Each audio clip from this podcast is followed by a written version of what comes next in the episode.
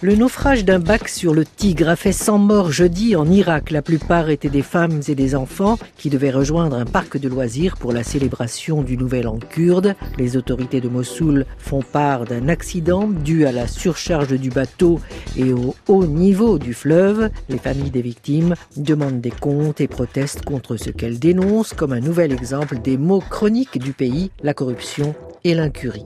Et de quatre, quatre défections parmi les proches de Justin Trudeau depuis le début de l'affaire Lavalin. Le plus haut fonctionnaire du Canada, Michael Vernick, a demandé lundi sa retraite. Ces dernières semaines, les ministres de la Justice et du Budget ont quitté le gouvernement, de même qu'un proche conseiller du Premier ministre. Le pays traverse une grave crise politique depuis qu'une ancienne ministre de la Justice a fait part de pression exercée sur elle pour éviter un procès au groupe de BTP accusé de corruption en Libye entre 2001 et 2011.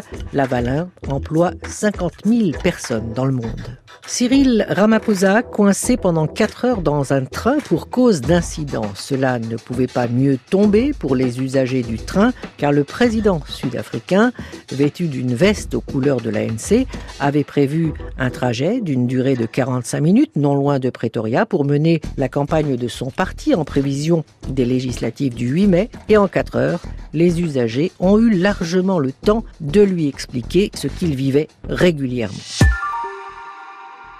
C'est un Premier ministre israélien en pleine campagne électorale qui sera reçu demain par Donald Trump et en guise de cadeau de bienvenue, le chef de l'exécutif américain s'est prononcé pour une reconnaissance de la souveraineté israélienne sur le Golan occupé depuis 1967 puis annexé. Grégory Phillips, vous êtes notre correspondant à Washington.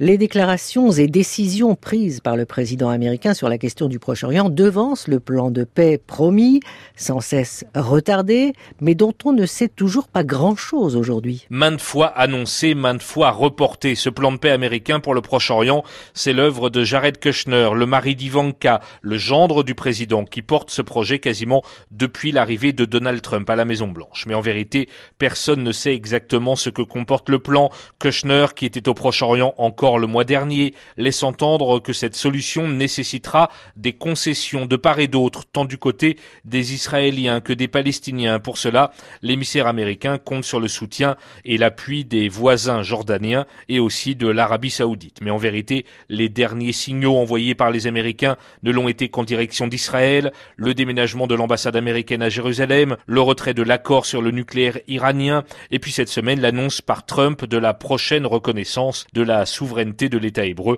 sur le plateau du Golan. Cette semaine enfin, Mike Pompeo, le patron de la diplomatie américaine, était à Jérusalem. On l'a vu aux côtés de Benjamin Netanyahou se recueillir devant le mur des lamentations et surtout le secrétaire d'État n'a même pas pris la peine d'aller à la rencontre des dirigeants palestiniens. À Ramallah, on semble ne plus attendre grand-chose de ce plan de paix américain qui, c'est une certitude, ne sera pas dévoilé avant les élections israéliennes du 9 avril. Ne pas sacrifier l'aide au développement pour augmenter les dépenses militaires, c'est l'argument martelé mardi par Angela Merkel, qui ne compte donc pas céder aux pressions américaines. La correspondance de Nathalie Versieux à Berlin. Le ministre allemand des Finances, Olaf Scholz, avait le choix entre fâcher les alliés de l'Allemagne ou provoquer un nouveau conflit au sein de la coalition au pouvoir à Berlin en rognant sur les dépenses sociales. Il a opté pour le premier scénario. En clair, Berlin prend le risque de fâcher les Américains en limitant la progression de ses dépenses militaires.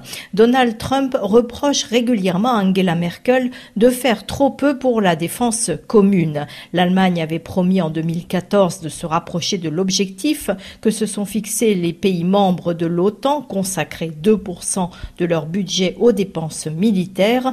En 2020, Berlin promet de consacrer 1,37% de son PIB à la défense, mais pour replonger en 2023 à 1,25% du PIB pour les dépenses militaires.